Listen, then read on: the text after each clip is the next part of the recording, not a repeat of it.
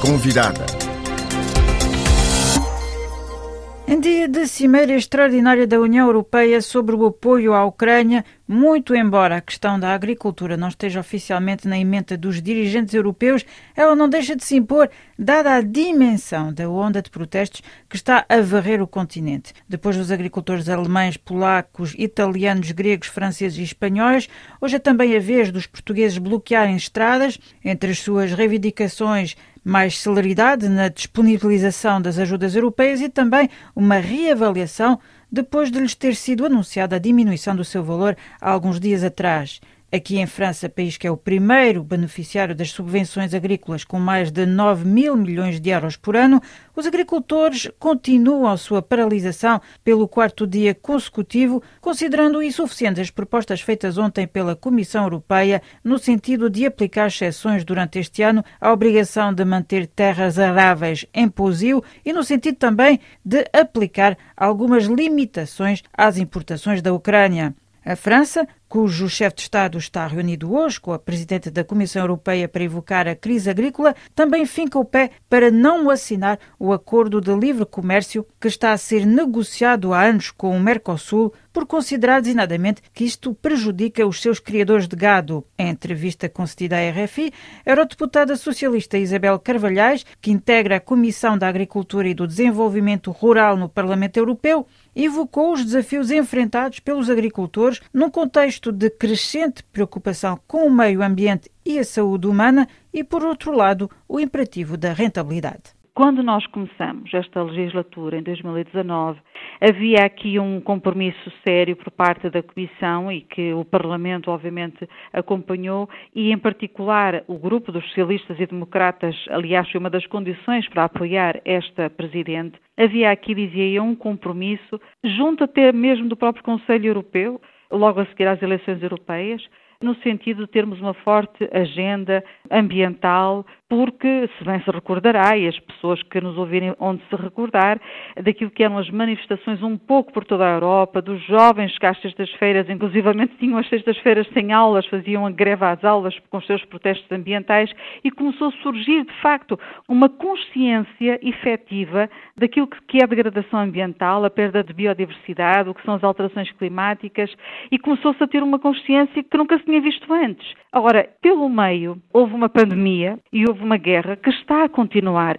E isto veio trazer uma enorme instabilidade aos mercados. Veio trazer, por exemplo, uma enorme instabilidade, estou a pensar nos agricultores franceses produtores de cereais, a França, que é a grande produtora de cereais no contexto dos 27, e que, entretanto, tem de se relacionar, tem de conviver com esta necessidade de recebermos também cereais da Ucrânia e também da Moldávia, porque faz parte, no fundo, também daquilo que são as ajudas aos agricultores destes países.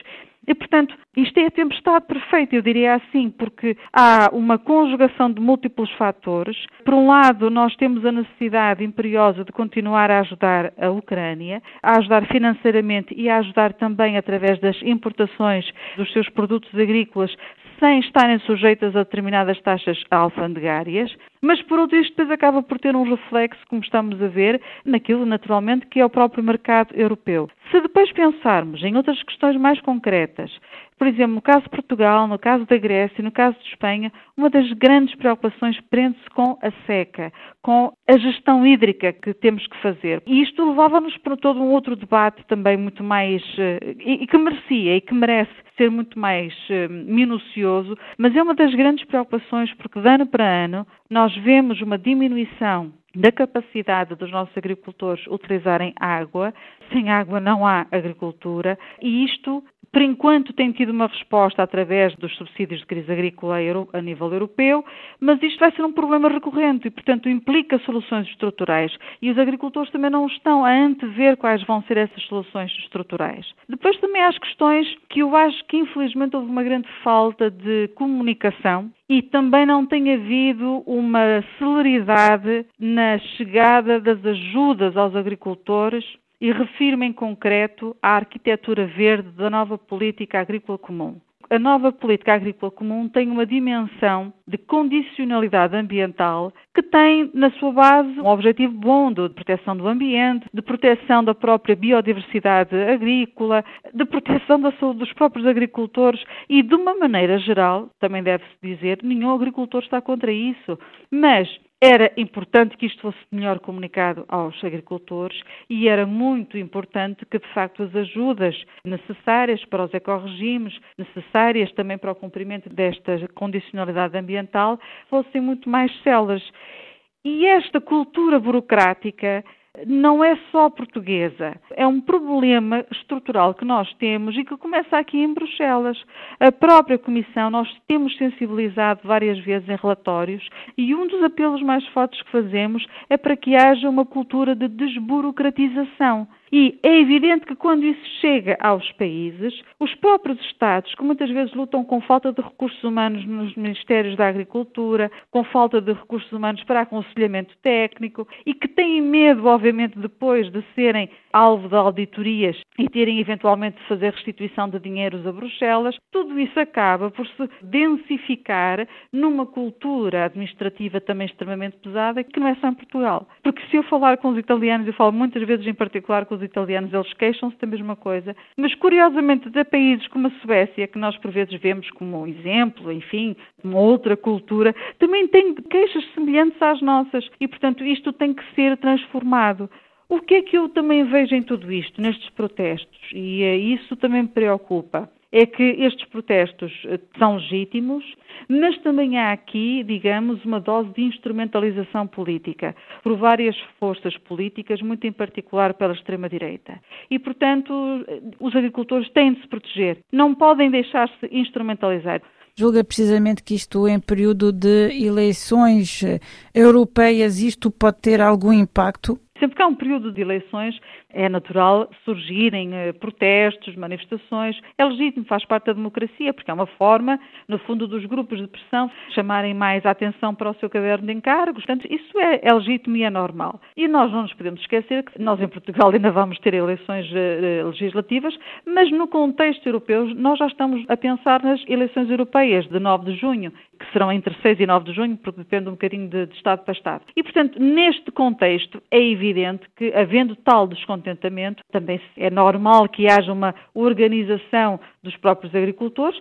Podíamos assistir a outros setores também, no sentido de trazerem para cima da mesa as suas reivindicações. Mas deixe-me também dizer o seguinte que me parece importante: é que nunca como agora o mundo rural e a agricultura esteve tão no centro do debate político e tem estado pelas boas razões, por tudo aquilo que tem que ser feito em prol da sobrevivência do mundo rural, da dignificação das comunidades rurais, tem sido um debate positivo. Este tipo de protestos são importantes também, têm a sua legitimidade, mas eu espero que eles não retirem este foco positivo, que estes protestos não acabem por levar a opinião pública, por verem uh, o agricultor como aquele que está a bloquear as estradas e que acaba por dificultar a vida dos outros espero mesmo que isso não aconteça, porque não é isso que se pretende. Nós estamos aqui todos empenhados na melhoria da vida dos nossos agricultores, porque são a base da nossa sociedade. Relativamente à política agrícola comum, tem-se a sensação que é uma geringonça com a qual ninguém está uh, satisfeito e que as tentativas de reforma, também com o Green Deal que foi anunciado há uns tempos atrás uh, pela Comissão Europeia, há recuos, nomeadamente no que tange, por exemplo, ao uso de pesticidas. Que entendimento se pode obter entre o campo da rentabilidade e, por outro lado, a defesa da biodiversidade? Eu acho importante esclarecer aqui um aspecto. É que desde a guerra na Ucrânia nós temos assistido no Parlamento Europeu a uma campanha de toda a direita, associada à extrema-direita, no sentido de exigir a suspensão do Pacto Ecológico Europeu, do Green Deal, considerando que este não é o tempo da redução dos pesticidas, este não é o tempo da redução dos fertilizantes, este não é o tempo de equacionar as questões ambientais, este é o tempo de aumentar a produção, porque, inclusivamente, no início do discurso, depois perceberam que não estavam aí pela linha mais correta, haveria problemas de distribuição alimentar. Ora, a Europa é dos eh, territórios a nível mundial que não têm problema de distribuição, quando muito tem problema de acessibilidade, vamos dizer assim, quando as famílias não têm rendimentos suficientes para ter uma alimentação equilibrada. Mas não tem problema de quantidade, de, portanto, isso, isso, era um discurso, aliás, que se usava nos anos 50 e que se usou nos anos 60 também, a necessidade de aumento da produção. Isso é uma leitura enviesada, mas que tem sido, de facto, utilizada para dizer suspenda-se o Pacto Ecológico Europeu, porque nós, neste momento, temos é de fazer face a estas circunstâncias que a guerra e etc. nos colocam. Ora, o que falta aqui é uma visão equilibrada. Os agricultores têm de ter, sobretudo, é condições, têm de ter ajudas financeiras, ajudas técnicas, aconselhamento e tempo para fazer as transições. Têm de ter também a possibilidade de, nessas transições, para formas mais sustentáveis de agricultura, de poderem dispor de produtos alternativos aos químicos atuais. E, portanto, isto não pode ser é precipitado, não pode ser de um dia para o outro. Portanto, os extremos dos discursos políticos levam, no fundo, a esta ausência de equilíbrio. E esta ausência de equilíbrio, quem a paga são os agricultores. A política agrícola comum, ela está numa fase agora em que podemos transformá-la, porque esta é a fase do debate. E as reflexões nunca funcionam bem quando funcionam sob grande pressão. Verdade seja dita. Portanto, isso também queria deixar sublinhado. Não receia que os interesses muito diversificados e talvez opostos entre os agricultores, consoante o país em que se encontram, acabem eh, por eh, desembocar no compromisso com a Europa que favoreça uma vez mais os grandes grupos uma coisa é certa, de facto, os agricultores têm aqui questões em comum em todos os países, mas depois cada um tem as suas realidades. Eu costumo sempre dizer que não há um mundo rural, há mundos rurais e mesmo dentro do nosso país, aquilo que mobilizará uns agricultores e outros agricultores não são necessariamente os mesmos problemas, as mesmas preocupações. E, portanto, eu quando olho para os protestos dos agricultores franceses, não os identifico totalmente com aquilo que são as preocupações, por exemplo, dos agricultores portugueses. Agora, os grandes grupos, as grandes confederações, em boa verdade, as grandes confederações, vamos dizer assim a nível europeu, elas representam muitos outros organismos e pequenos agricultores. E eu entendo que quando falamos das grandes confederações, a ideia é pensarmos sempre também no grande negócio agrícola, mas há muito pequeno agricultor e uma agricultura mais de dimensão familiar, que no fundo também sente e tem os seus interesses representados e defendidos nessas confederações. Agora, aquilo que tem sido a grande crítica feita ao longo destes 60 anos da política agrícola comum é que, de facto, discute-se muito, mas no fim ela fica a funcionar de tal maneira que mais facilmente os grandes agricultores conseguem aceder aos financiamentos, aos pagamentos diretos, etc., do que os pequenos agricultores, seja pelas burocracias, pelas enormes dificuldades, enfim, e por outras razões. E isto é uma perversidade. Nós, enquanto grupo dos socialistas e democratas, fizemos uma grande luta para que o capping, por exemplo, fosse obrigatório e tivesse um limite de 60 mil euros, para depois a partir daí haver realmente uma maior redistribuição para aquilo que são os pequenos agricultores. E o que é certo é que o capping ficou como opcional porque toda a direita protestou. E porquê? Porque por detrás, efetivamente, estão todos os eh, grandes produtores agrícolas uh, a nível europeu que não têm interesse em que haja a mudança dessas regras. E, portanto, é, é muito difícil aqui lutar contra um status quo às vezes conseguimos, outras vezes não conseguimos.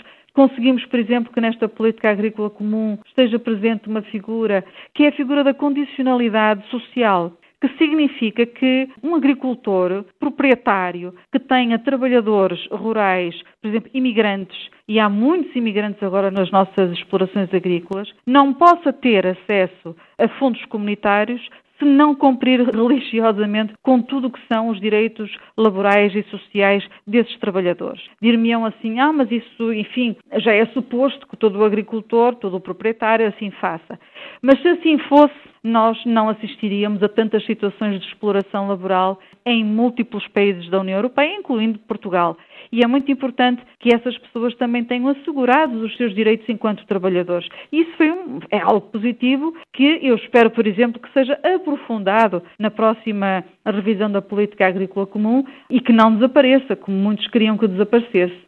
Relativamente aos preços praticados pelos intermediários, tem-se apontado muito o dedo sobre as margens desses intermediários que não vão para os agricultores. Acho que é difícil dizer-se o contrário. Parece-me que tem que haver muito mais justiça ao longo de toda a cadeia de distribuição alimentar. E eu entendo também eh, o papel das distribuidoras e a forma como apresentam de maneira muito racional todos os seus argumentos, mas a verdade é que os produtores recebem o que recebem e o consumidor paga o que paga. E, portanto, pelo meio, há qualquer coisa que se passa e que, enfim, cada um quer explicar à sua maneira, mas que tem que, de facto, ser uh, revista. E, portanto, enquanto não houver uma distribuição mais justa do valor ao longo de toda a cadeia alimentar, nós vamos continuar a assistir a estas situações em que o consumidor já acha que paga muito, infelizmente, e o produtor não chega a receber isso, é absolutamente inadmissível. Não chega a ganhar para cobrir com aquilo que são os custos dos fatores de produção é que não nos esqueçamos que com esta situação, por exemplo, da guerra na Ucrânia, tivemos um enorme corte daquilo que era o acesso a fertilizantes químicos da Ucrânia e da Rússia também, o que também mostra, lá está, a necessidade de repensar a dependência que temos relativamente aos fertilizantes químicos e repensar em formas de agricultura mais sustentável, mas isso já é outra conversa. Mas o que é que nós verificamos? É que isso fez aumentar exponencialmente o preço desse fator de produção. O mesmo com a ração dos animais, por exemplo. E, portanto, os agricultores, nestes últimos dois anos, o que eles têm visto é aumentar o preço dos fatores de produção, sejam os fertilizantes, sejam as rações para os animais. As rações têm sido cada vez mais necessárias, ainda por cima porque há seca, e a seca faz diminuir a qualidade dos pastos, e, portanto, há aqui um ciclo vicioso que eu diria ainda seria pior se não houvesse ajudas da política agrícola comum, mas que tem que ser de facto combatido e tem que funcionar muito melhor com a política agrícola comum tal como ela existe agora, melhorada no futuro certamente, e com respostas muito concretas e rápidas por parte dos Estados-membros e por parte da União Europeia. Aliás, a Comissão Europeia já propôs algumas medidas, como por exemplo a possibilidade dos agricultores europeus continuarem a, utilizar as terras de pousio, porque é uma derrogação, vamos dizer assim, por mais um ano, isentando-os de terem que deixar essas terras em pousio, em descanso, para precisamente procurarem ter aqui uma compensação da produção que têm perdido naturalmente. Há também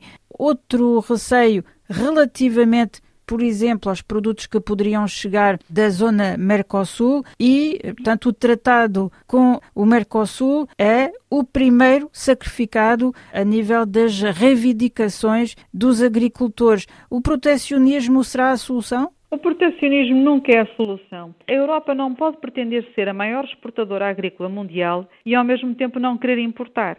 E eu sempre achei e considero que é preferível que haja acordos, obviamente bem negociados, com determinadas regiões, como a Nova Zelândia ou como a região do Mercosul, em que se inclui o Brasil, por exemplo, que é extremamente importante para Portugal, porque é preferível ter esses países dentro de acordos bilaterais ou acordos múltiplos porque no fundo conseguimos ainda assim fiquem atidos ao cumprimento de determinadas regras laborais, ambientais, até mesmo no que se refere aos direitos humanos, do que tê-los de fora. Se não tivermos esses acordos, eles vão continuar a exportar, exportam para outras partes do mundo, exportam para a China, exportam para os Estados Unidos, quer dizer, eh, a Europa também tem que ter esta noção de que nós não somos o centro do mundo. E, portanto, é preferível ter eh, relações comerciais e acordos em que temos pelo menos algum controle sobre aquilo que é feito noutras partes do mundo, do que simplesmente não os termos.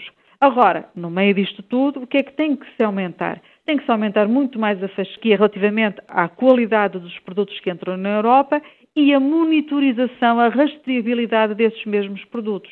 E, portanto, se não cumprem com aquilo que, no fundo, é acordado, é estabelecido nos próprios acordos, não podem ser aceitos. Eh, nós ainda recentemente tivemos uma votação no Parlamento Europeu, precisamente eh, no que se referia ao uso de um pesticida que é muito gravoso para a saúde humana, utilizado nos arrozais. Portanto, arroz produzido na China ou noutra parte qualquer que tenha a utilização daquele pesticida, que não pode ser utilizado pelos agricultores europeus, é evidente que não pode entrar na Europa. Uh, e, portanto, desse ponto de vista, eu entendo. Temos é que ter, de facto, aqui muito mais monitorização e rastreabilidade, no sentido, por exemplo, de termos um, um, um tracking, termos o um processo daquilo que são os produtos, para que não tenhamos importações que decorrem de desflorestação, de desmatação, que tem na sua base exploração de mão de obra infantil, escravização mesmo das pessoas. Portanto, isso não é compatível com os valores da União Europeia. Temos que perceber exatamente até onde é que podemos ir na linguagem que é utilizada. E não esqueçamos que, no caso da França, a França sempre foi a grande opositora do Mercosul, porque, de facto, faz concorrência aos seus agricultores, desde logo os produtores de cereais. Mas o Mercosul também tem as suas vantagens.